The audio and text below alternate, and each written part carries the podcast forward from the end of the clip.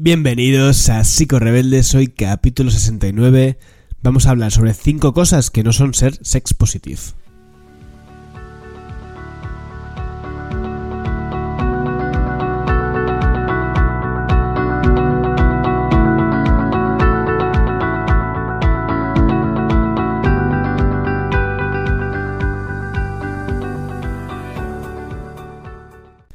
Psico Rebeldes es un espacio para profesionales y no profesionales de la salud mental que tienen algo en común y su pasión por la psicología. Una psicología crítica, una psicología sincera y una psicología que intenta hablar de aquellas cosas que nos atraviesan como personas. Y me he dado cuenta que hasta el momento nunca había hablado de sexualidad y ya ves que si esta nos atraviesa. Voy a intentar no hacer muchos chistes en este capítulo porque voy a parecer un niño tonto en vez de un profesional formal y serio. De hecho, eh, no, o sea, ha sido completamente casualidad, no sé si habéis reparado este detalle, que en el capítulo 69 hable de sexualidad. Me ha hecho mucha gracia porque yo estoy grabando esto y para grabarlo, o sea, cuando vengo a grabar los episodios siempre me fijo en cuál era el número del capítulo anterior porque no me lo sé de memoria. He dicho, anda, coño, qué casualidad, toca el 69 y me ha hecho gracia que justo la primera vez que hable de sexualidad sea con este número. Bueno, tonterías que se me vienen a la cabeza sin, sin más trascendencia.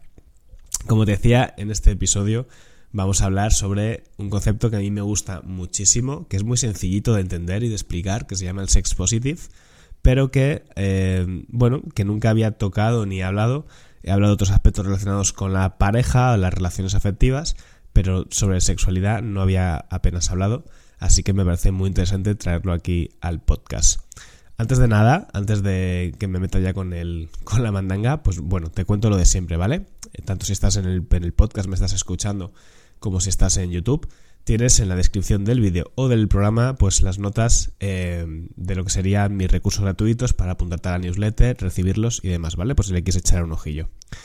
Bueno, como te decía, eh, hoy vamos a hablar en este capítulo sobre qué es el sex positive. Yo tengo aquí mis chuletas para no, para no perderme, ¿vale? Ni, ni perder el hilo.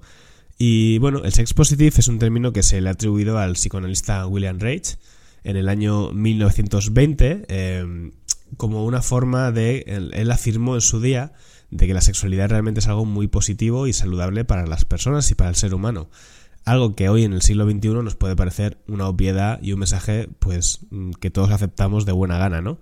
Pero en su día no lo fue. De hecho, la comunidad científica a lo visto pues no se puso bastante en contra de esta idea, ¿no? Porque el sexo siempre ha tenido una aura de algo eh, oscuro, algo privativo, algo mm, como una pulsión un poco reprochable o que te lleva hacia caminos indeseados, ¿no? Al menos, vamos a decir, en esta época, ¿no? En el siglo XX. Yo imagino que en la prehistoria o por ahí, o en otras épocas de la vida, el sexo no se veía, no se contemplaba de, este modo, ¿no? Eh, vamos a tratar de dar una explicación muy sencilla. Como te decía, es un concepto que, bajo mi punto de vista, es simple.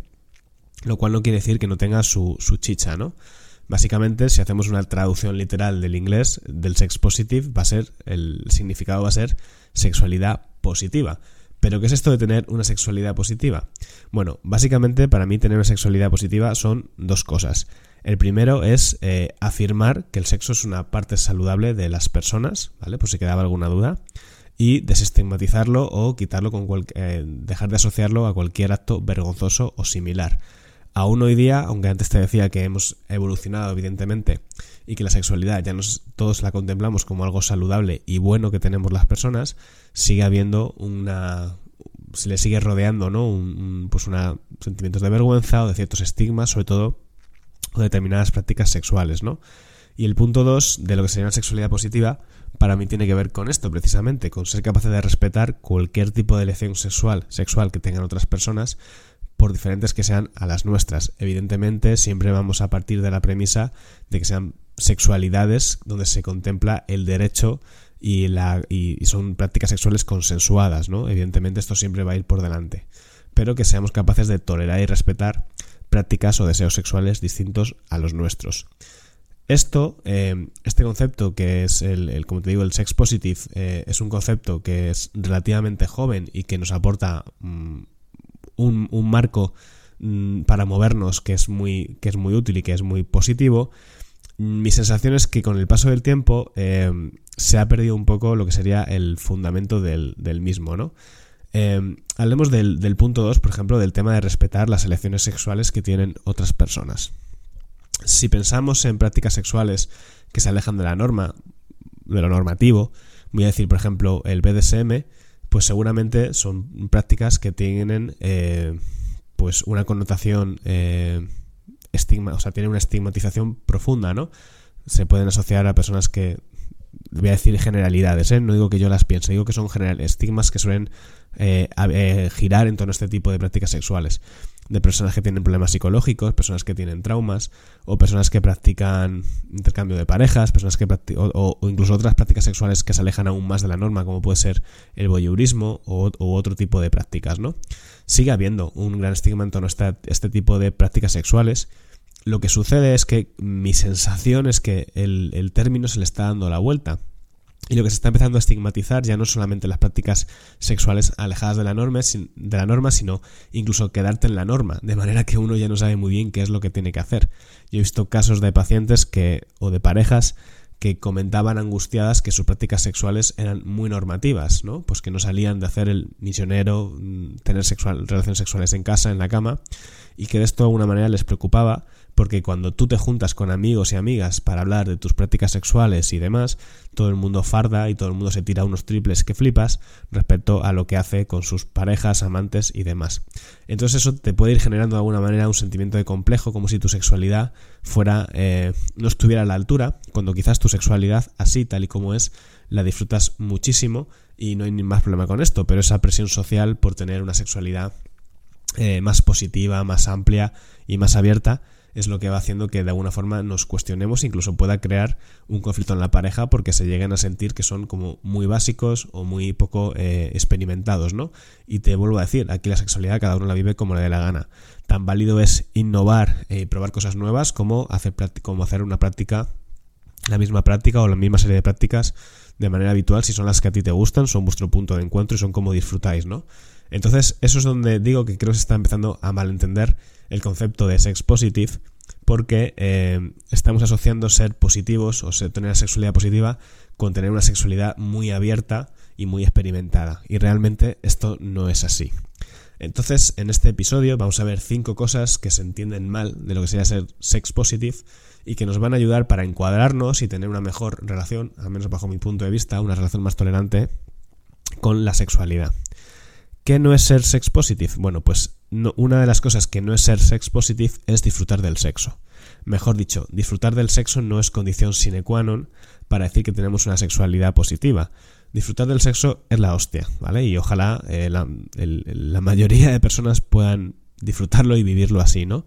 Sin embargo, como te digo, no es condición sine qua non, porque hay muchas personas que, aunque son disfrutonas del sexo, no son sexualmente positivas, personas que son transfóbicas, querofóbicas, o que, como te decía antes, eh, expresan asco, rechazo, odio hacia prácticas sexuales alejadas de la suya. También hay personas que disfrutan del sexo e intimidan o incluso fuerzan a otras personas a tener relaciones sexuales. De modo que no podemos simplificar el tener una sexualidad positiva con decir que yo tengo, que yo disfruto mucho de mi sexualidad. Hay otros ingredientes que, deben, que debemos tener eh, en cuenta. evidentemente no hay, no sexualidad positiva. Bueno, no, voy a iba a decir que no hay sexualidad positiva sin disfrute del sexo, pero sí que la hay, como veremos adelante, ¿vale? Entonces, por resumir este punto, básicamente, que disfrutar del sexo a secas no es mm, suficiente para decir que tenemos una sexualidad positiva. Punto número dos, que no es de lo que no es ser sex positive o tener una sexualidad positiva. Pensar que a todo el mundo le gustaría tener sexo. Esto eh, es una un mensaje que está muy generalizado y es partir de la base en una conversación social o en un encuentro social de que el sexo es la hostia y todo el mundo quiere tenerlo. Pensemos, por ejemplo, y esto es lo que te decía en el, ejemplo número uno, de que tú puedes no tener, no disfrutar del sexo y tener una sexualidad positiva. Pensemos en el ejemplo de una persona que es asexual, una persona que no tiene deseo sexual ni intención de tener relaciones sexuales, y se respeta a sí misma esta condición sin forzarse, sin obligarse a tener relaciones afectivas donde se incluye algo que no quiere tenerlo. Evidentemente esto puede ser un conflicto en el momento en el que tú encuentras a alguien que sí que quiere tener relaciones sexuales y tú no, ¿vale? Pero ese es otro tema. De lo que hablamos es de que no tener deseo ni intención de tener relaciones sexuales sí que es ser sex positive. Sin embargo, obligar a las personas que no quieren tener relaciones sexuales, ya, por, ya bien porque sean asexuales o porque se encuentran en un periodo donde la libido la tienen más baja, porque se encuentran en un proceso, en un periodo de depresión o de ansiedad o de cualquier otro a tener a, que tengan el deseo de tener relaciones sexuales em, pues eso no sería ser sex positive. Y estoy seguro que si piensas en charlas con amigos, con amigas, y piensas en momentos en los que tú quizás no tenías la libido muy alta, no tenías ganas de tener relaciones sexuales, quizás es algo que te ha dado cierta vergüenza reconocer, porque no ser, no, no expresarse mm, abiertamente nuestra sexualidad o no mostrarnos como muy sexuales empieza a ser algo que quizás está mal visto. Yo pienso en el caso de las mujeres, por ejemplo, donde siempre se les ha castigado el expresar su sexualidad, ¿no? Es un tema que siempre ha sido eh, mm, tenido ese, también ese estigma tan fuerte donde ellas eh, han tenido que siempre disimular o camuflar o tener que ocultar ese deseo porque se asociaba esa sexualidad pues a términos muy, eh, muy agresivos, ¿no? Muy violentos. Entonces, desde un lado del, yo entiendo que del feminismo o de otros sitios o del, desarrollo cultural, porque yo no soy experto en feminismo y no me quiero meter en jardines, imagino o entiendo que se ha, se ha estimulado, se ha propuesto que la mujer pueda expresar su sexualidad, ¿no? De, una manera abierta y de una manera sin juicios. ¿Qué pasa? Que mi sensación es que a veces eh, se le da un poco la vuelta al tema y yo creo que, ser mujer tiene que ser muy difícil porque una ya no sabe si tiene que expresar su sexualidad porque si no lo está haciendo no está siendo una mujer empoderada, libre o demás o, eh, o si lo hace por otro lado le pueden castigar y llover mm, ataques, eh, etiquetas y demás, ¿no? Creo que es una posición muy complicada entonces desde mi ignorancia del tema, que insisto que yo no soy experto en feminismo, aunque intento leer cosas y aprender y mejorar, no me considero experto en este tema, mi sensación es que habría que dejarlas a las mujeres y en general a las personas que sean lo que quieran ser, ¿no? Si quieren ser, si quieren expresar su sexualidad que lo hagan y si no quieren hacerlo, pues también bien, porque como te decía, las personas podemos pasar diferentes fases, diferentes momentos y no estar siempre con la escopeta cargada y preparados para eh, salir de fiesta, conocer gente, follar y demás, ¿vale? Estaba tardando mucho en decir la palabra follar en un capítulo que en un episodio que habla de sexualidad. Y con los hombres pasa un poco lo mismo. Eh, yo como hombre creo que mm, se espera de nosotros que tengamos siempre una sexualidad muy activa, muchas ganas. De hecho, creo que las parejas, cuando tenemos parejas, ¿no? Y, generalmente por esos mandatos de género se espera que el hombre siempre tenga ganas, ¿no? Y si, por ejemplo, los hombres también tenemos malos días, estamos cansados, estamos preocupados, tenemos ansiedad, lo que sea, y no tenemos ese deseo sexual tan activo o esa alivio tan activa, como de alguna forma poder sentirnos poco hombres y quizás nuestras parejas sentirse rechazadas ¿no? por no tener ese constante deseo sexual porque de nosotros se espera eso. Resumiendo el punto 2, que eh, no todo el mundo quiere por qué tener sexo, ni gustarle, ni apetecerle en cada momento. Y aún así, aunque no tengamos este deseo constantemente activo, no podemos decir, o sea, no, no significa que no seamos sex positive. Se puede ser muy sex positive con una libido más bajita o mm, con el interés sexual que tenga cada uno, ¿vale? Punto número 3. Y este punto me parece muy importante y me parece que es algo donde quizás ahí se está dando más la vuelta al término de sex positive y se está confundiendo. Asociar no tener límites o fronteras con ser más sex positive o con tener una mejor sexualidad. Lo que te decía antes, ¿no? De que el estigma siempre ha recaído sobre ciertas prácticas sexuales alejadas de la norma, pero es que hoy día da la sensación de que no tener límites es lo adecuado. Experimentar, experimentar y experimentar. Yo personalmente soy muy fan de la experimentación y de poner, y de poner a prueba los límites siempre con cuidado y siempre con autoprotección. También si hay esa curiosidad o esas ganas, no hacerlo por hacerlo. Pero a la vez que digo esto, también digo que creo que hay que protegerse, como en realidad he dicho antes, y no exponernos de manera abrupta a cosas que nos pueden hacer daño o nos pueden perjudicar. Pensar que no tener límites y que la libertad absoluta es eh, ser muy sex positive es un error. De hecho, en la mayoría de relaciones afectivas eh, o sexuales que se alejan de la norma, como pueden ser las relaciones swinger, el poliamor, relaciones liberales, abiertas, qué sé yo, ¿vale? generalmente sí que hay límites y hay normas. Solemos pensar que son tipos de relaciones donde todo vale y eso no es así. De hecho, es más, es más frecuente que en este tipo de relaciones se tengan que negociar de forma explícita las normas y las condiciones de la relación, porque en, en las relaciones más normativas, ¿vale? Más tradicionales, se dan por hecho una serie de, mm, consignas que muchas veces no deberían darse por hecho, ¿no? Como puede ser porque la mayoría de relaciones tradicionales entienden que la, la, fidelidad es un, es un, mandato necesario, ¿no? Pero ¿qué es la fidelidad? Eh, ¿dónde, se ¿Dónde se establece el límite de lo que es ser fiel o lo que es no? Hablar, coquetear, pensar, mm, ¿cuál es el límite, no? Entonces, en muchas relaciones de este tipo, en las relaciones que se, que se alejan de la norma, estas normas se explicitan y se, no digo que se haga un contrato porque no es así, supongo que no es así en la mayoría de casos, pero sí que se habla sobre estas cosas y se fijan límites, ¿no? Entonces, como te decía, no asociemos el no tener límites y el ir sin escudo por la vida como ser más sexuales positivamente. De hecho, mi consejo, si estás valorando introducirte en algún en algún escenario eh, afectivo erótico que se aleja de la norma, como por ejemplo puede ser los intercambios de pareja, además, es que haya mucha comunicación con tu pareja y ciñáis los límites antes de ir y poco a poco vayáis experimentando, pero eso, siempre dentro de un cordón de seguridad, ¿vale? Punto número 4, que no nos define como ser sex positive o que no diría nosotros que tenemos una sexualidad positiva. Pensar que alguien nos debe sexo. Esto es un clásico. Me parece que es muy evidente decir que abusar o violar a otras personas no es, no es ser sex positive, por lo tanto no lo he puesto como punto porque considero que partimos de esta base, que es como el, lo más obvio de, los, de, los, de, las obviedades, ¿no? Sin embargo, eh, hay un punto que se camufla, ¿no? Que está cerca de lo que sería el abuso, y es pensar que las personas nos deben sexo, pensar que nuestra pareja, por ser nuestra pareja, nos debe una ración semanal, mensual de sexo X, pensar que alguien que estamos conociendo en la segunda o tercera cita nos debe sexo por la razón que sea. Nadie tiene deudas sexuales con nosotros y eso tenemos que tenerlo muy claro. Yo puedo entender perfectamente que en el seno de una pareja una, un miembro que quiera tener relaciones sexuales y su pareja no le pueda generar frustración, le pueda generar impotencia, le pueda generar inseguridad y será un motivo seguramente que haya que trabajar, tratar en consulta o demás pero siempre desde la premisa de que nadie te debe nada. Nadie está en la obligación de cubrir tus necesidades sexuales, ¿vale? Esto es un punto importante y muchas veces no se ve, está muy escondido y es importante tenerlo en cuenta. Cuando tú a una pareja que no quiere tener sexo contigo le fuerzas, aunque sea mediante la insistencia, mediante eh, la manipulación o lo que sea, tener sexo contigo es una forma de abuso, ¿vale? Porque esa persona no está queriendo tener relaciones y por el amor que te tiene, por el afecto que te tiene, pues está concediendo tenerlas cuando, insisto, no las desea, ¿vale? Así que es una forma de abuso. Y punto número 5, y que no nos hace eh, sex positive, es asociar el no compromiso o las relaciones no serias con la falta de responsabilidad afectiva.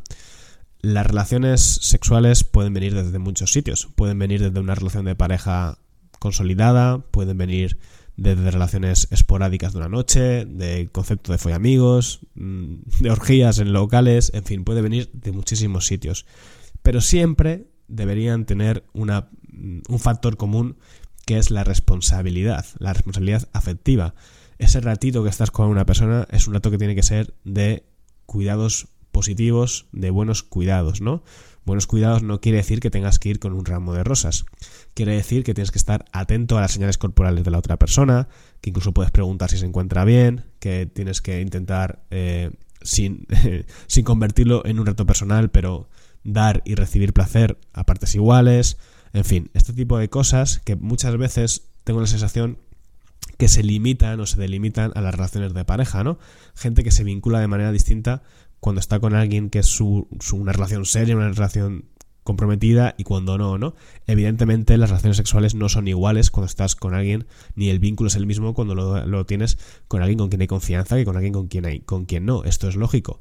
Pero esto no quiere decir que porque tengamos relaciones sexuales con personas con las que no estamos tan unidos, podamos o debamos permitirnos eh, cierto despotismo, ¿no? Creo que esto es un error y muchas veces se asocia el sex positive con el tener sexo sin eh, el interés en la otra persona y tú puedes no tener interés de vincular y de casarte con esa persona, pero sí que tienes deberías tener interés en cuidar a la persona ese ratito que estáis compartiendo. Yo te digo, cuidar es algo relativamente sencillo, es estar atento y eh, disfrutar de respetar a la otra persona, sin más, no hay que hacer nada, actos románticos ni, ni similar. Bueno, pues esto es el episodio de hoy. Eh, este es el episodio 69 de hoy. A mí me ha gustado mucho grabarlo. No sé si habrá quedado algo repetitivo, yo espero que no, pero creo que está bastante chulo hablar de esto, ¿no? Y al final, ya al margen del concepto o demás, creo que lo interesante de esto también es eh, entender cómo nos estamos moviendo en torno a la sexualidad, ¿no? Como la hipersexualización de la mujer o de la sociedad en general nos está convirtiendo en que debamos expresar cada vez más una mayor sexualidad haciendo que las personas que no se ajustan a ese, ritmo se, se, desacompasen y se puedan sentir incluso mal en cómo viven su sexualidad, estando a gustos y satisfechos con ella. Así que esto es todo, espero que te haya molado, nos vemos en el siguiente episodio, adiós.